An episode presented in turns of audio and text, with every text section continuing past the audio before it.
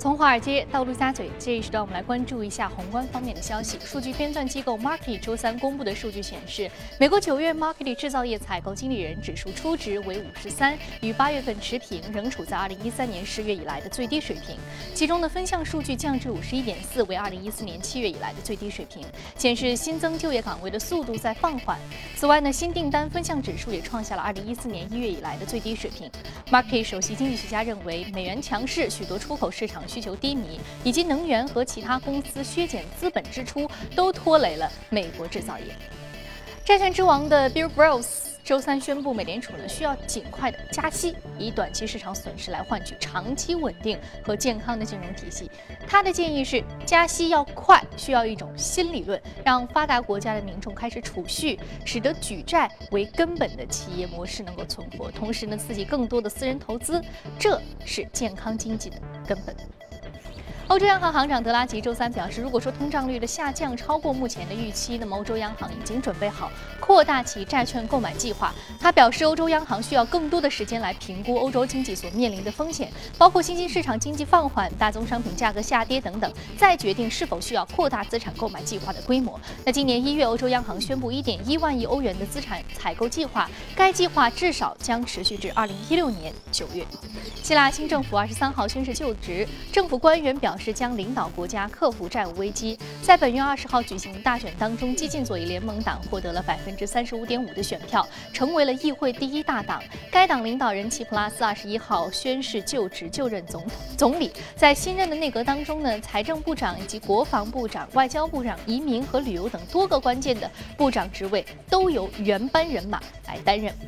国际货币基金组织主席拉加德日前表示，全球经济增长面临下行的风险加剧，疲弱的前景将令达成全球发展目标较以往更加的困难。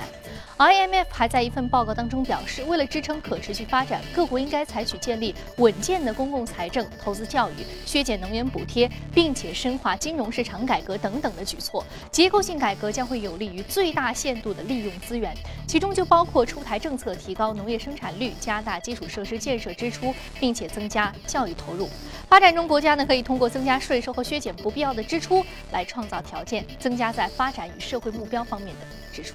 好，刚刚我们浏览完了宏观方面的消息啊，接下来我们知道，受到隔夜拉加德还有德拉基讲话的一个影响，使得这个欧洲股市出现了一波上涨。那我们看到美国股市并没有跟随欧洲的股市出现收盘的一个上涨格局，还是一个下跌的格局。道琼斯工业平均指数呢下跌了百分之零点三一，纳斯达克综合指数下跌了百分之零点零八，而标普五百指数的跌幅是百分之零点二。好，这里是正在播出的《从华尔街到陆家嘴》。刚刚我们浏览完了宏观方面的消息啊，接下来我们再和嘉宾来具体的聊一聊。好，我们首先将说到的是欧洲央行的一些消息，其次呢是近期新兴市场的一个持续的资本流出，将给国际投资人带来一个什么样的观点的更新？马上进入到今天的节目。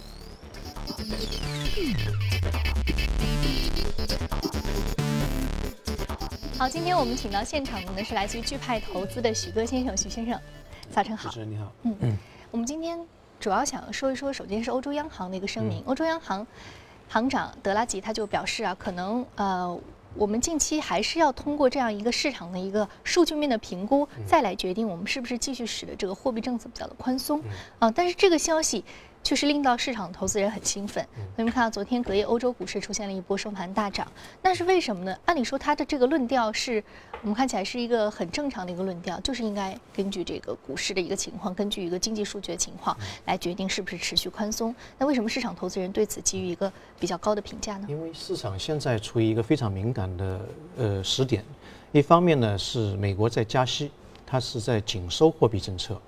呃紧收流动性。那么对股市来说是一个挤压。那另外一方面，欧洲方面呢，哎，他还在做 QE，而且呃，刚才我们看到他行长的言论呢，还是要扩大这个 QE 的一个规模。所以这个两个是一个截然相反的政策。对于呃市场上面的那些热钱来说，这种信息的不对称或者说差异，会大量的吸引这个游资啊往从美国往欧洲搬家。所以这是对欧洲的股票市场是一个呃利好。另外一个呢，从基本面上面来看，从年初到现在，欧洲无论是它的嗯工业生产还是消费者的信心，都在出现呃从次贷危机以后的一个新的一个增长点。这呢也是过去的六个月当中 Q1 产生的一个实质性的效果，也就是说它基本面是越来越好。另外一个呢，它货币的政策可能会更加的宽松，所以这个对于欧洲股市应该说是一个。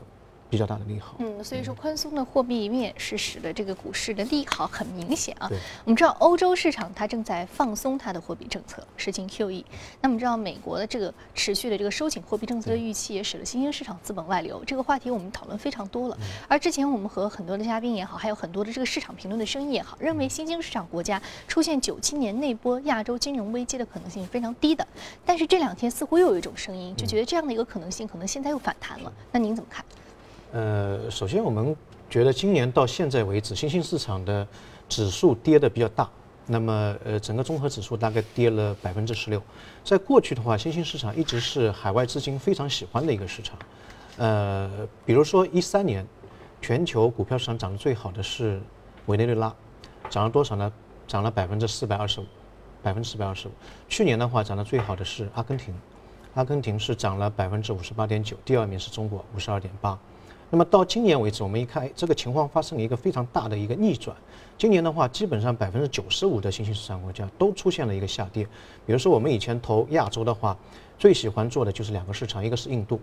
另外一个是印尼。去年印度涨了百分之三十，印尼涨了百分之十八。今年的话，印尼是跌了百分之十八，啊，印度的话跌了百分之六点六。那么这背后的原因就是我们刚才讲的，这个资金啊，全球的资金开始有一个大的迁徙，从新兴市场开始往。美国或者欧洲转移，啊，因为美国现在在呃可能有一个利率的调升，另外一个呢，美元的升值，美元的升值呢，对于这些资金呢，呃影响非常大。从去年七月份到现在，美元指数已经升了大概百分之二十左右，百分之二十左右，所以这这这对他来说是一个呃巨大的一个影响。那么新兴市场，我们如果去看股票市场的话，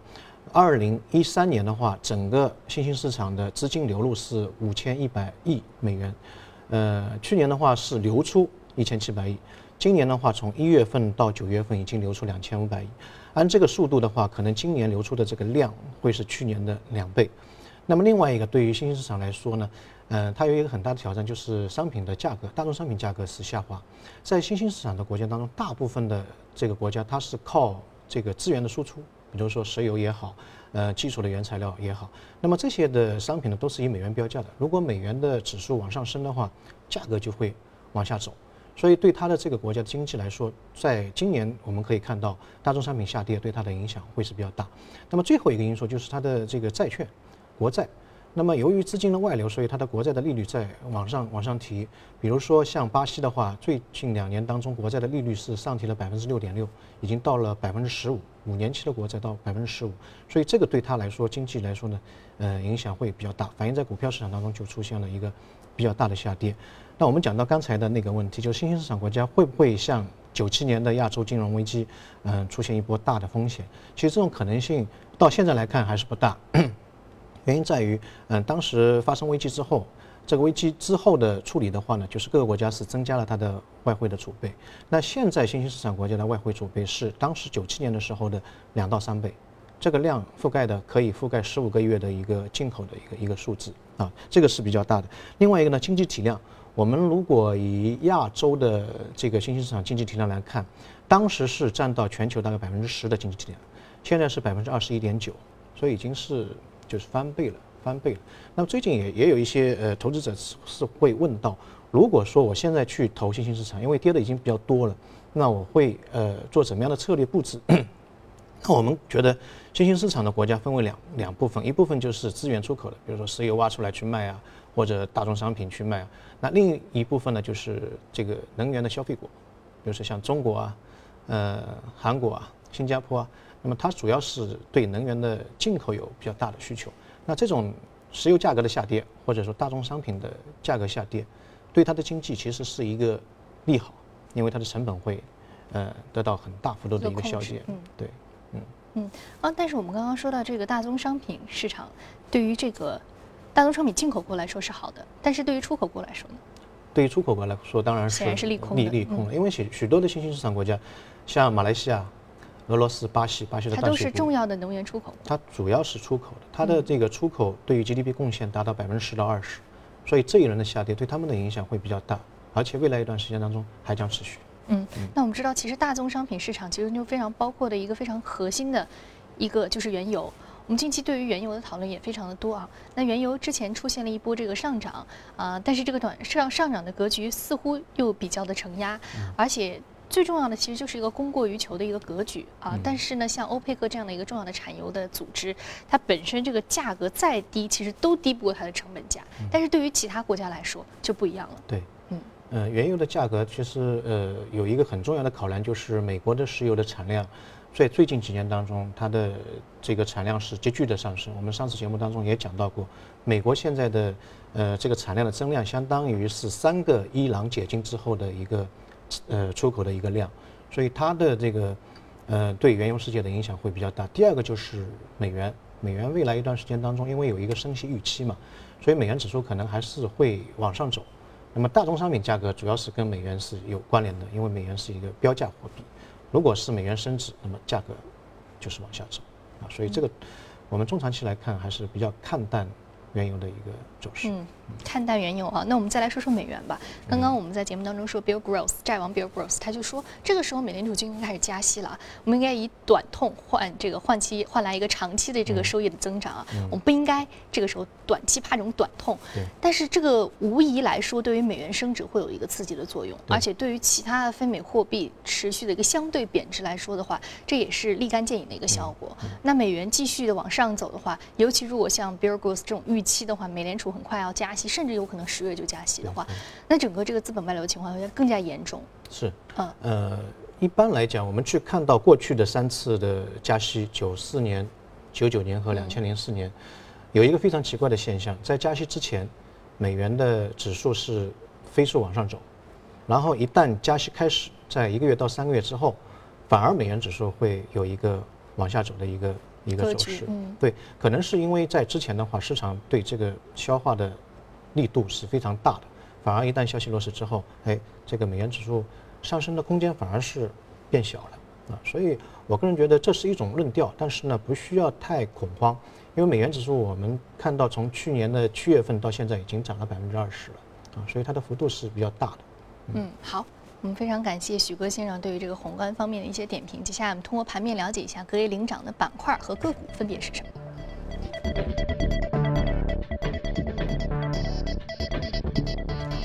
来自于生物技术、电气设备、生物技术，还有这个制药以及区域银行的相关板块是领涨的。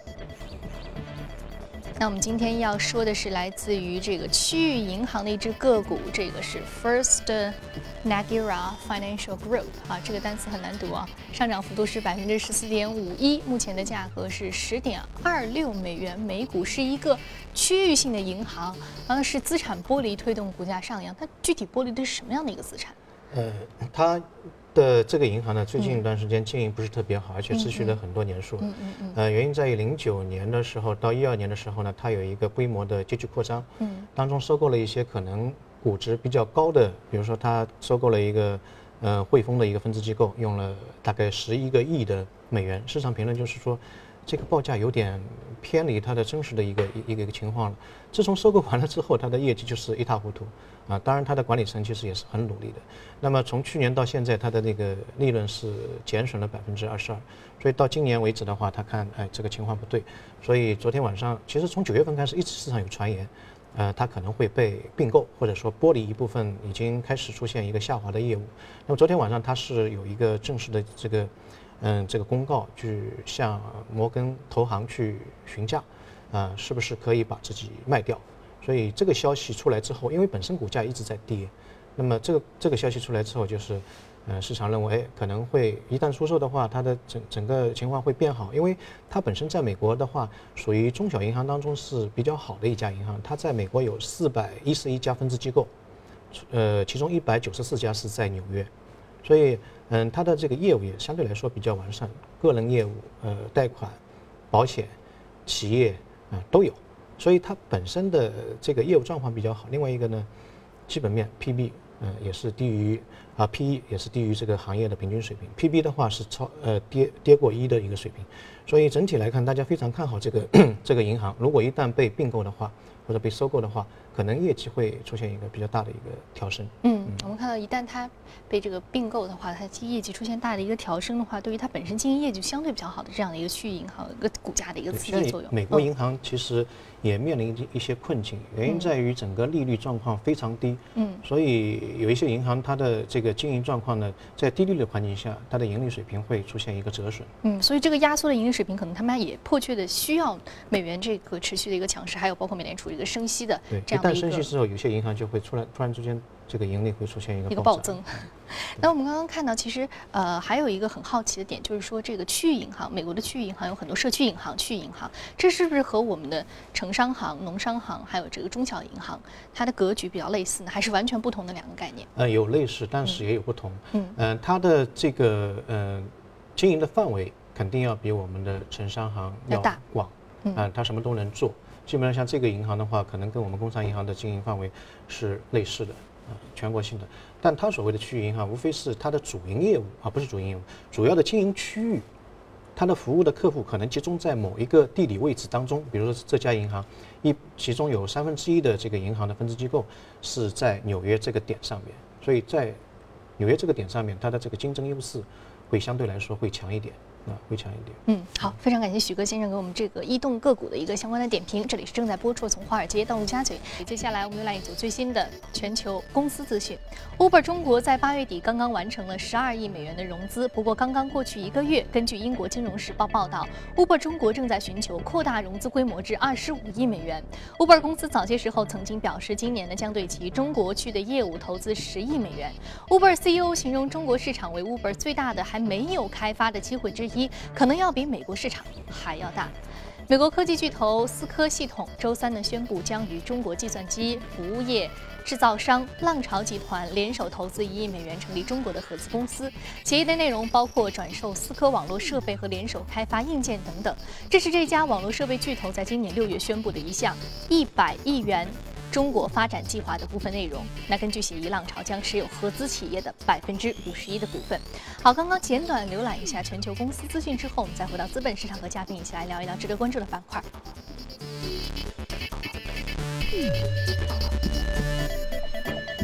我们首先要说的是特斯拉新能源汽车上涨幅度是百分之零点零五。另外呢，要说的这个是飞塔网络，是网络信息安全的一只个股。网络信息安全，我们近期谈的非常的多啊，就是有关于这个习近平主席访美的这个，尤其是今天要进行这 CEO 圆桌论坛，其中呢其实也就包括很多的网络安全的这个议题将会被讨论到。呃，那。这个板块其实近期受益的这个幅度还是比较大的。我们先来说说这个特斯拉。特斯拉，我们这是一只啊，我们大家都非常熟悉的科技巨头的这样一个股票，而且它近期的这个股价表现也都不错。但是我们似乎更加关心的是它本身很多新技术的研发，比如 Elon Musk 他主主推研发这个无人驾驶汽车，还有 Model S、Model X 这样一个 SUV 也要出，也要。陆续的进入到市场了，更重要还有这个 Elon Musk 火星计划，啊，都是很令人兴奋的一些计划。那在您看来啊，近期特斯拉的股价表现其实也不错啊，主要的受益原因还是因为它这个核心技术，还是因为它本身资本市场会有些运作？呃，首先呢，就是美国的汽车更新换代已经到了一个转折点。呃，一般美国的汽车的更新换代是十二年到十三年，那么上一轮在两千年。所以在这个转折点上面，无论是传统汽车还是一些新能源汽车，都会受到一个追捧。所以它也正好了踏到这个这个点。另外一个呢，呃，这个特斯拉这个企业，它是在美国的加州硅谷，所以刚才讲的也是很好，就是有点像是一个 IT 的企业，嗯，它有一些高科技的这个嗯在里面，嗯，那么呃，现在在全球的话，在汽车这个行业，嗯，有另外一个转折点，就是有传统的汽车开始走向新能源汽车。这个板块，啊，那么我们比如说讲到中国的话，中国这个这个板块最近一段时间是比较热，原因在于中国现在的这个新能源的汽车已经是成为全球最大的一个市场。那么今年上半年的新能源的一个产量同比是增长了三倍，这个量是非常大的，而且它的销售的话，今年可能会有二十万辆的一个一个量。那么到了二零二零年，也就是过五年，它的销售量可能达到两百万辆。什么概念呢？也就是五年当中。整个市场的规模会扩大，呃十倍，甚至有人觉得会更大。原因在于有一些可能更新换代的时候，他觉得，哎，呃，新能源汽车现在性价比比较低，啊，比较高，然后呢，呃，充电方面越来越方便，所以这里面可能我们会讲到另外一个概念，呃，新能源汽车是一个非常主流的东西，但是跟新能源汽车相关联的一些附属设施，比如最近大家。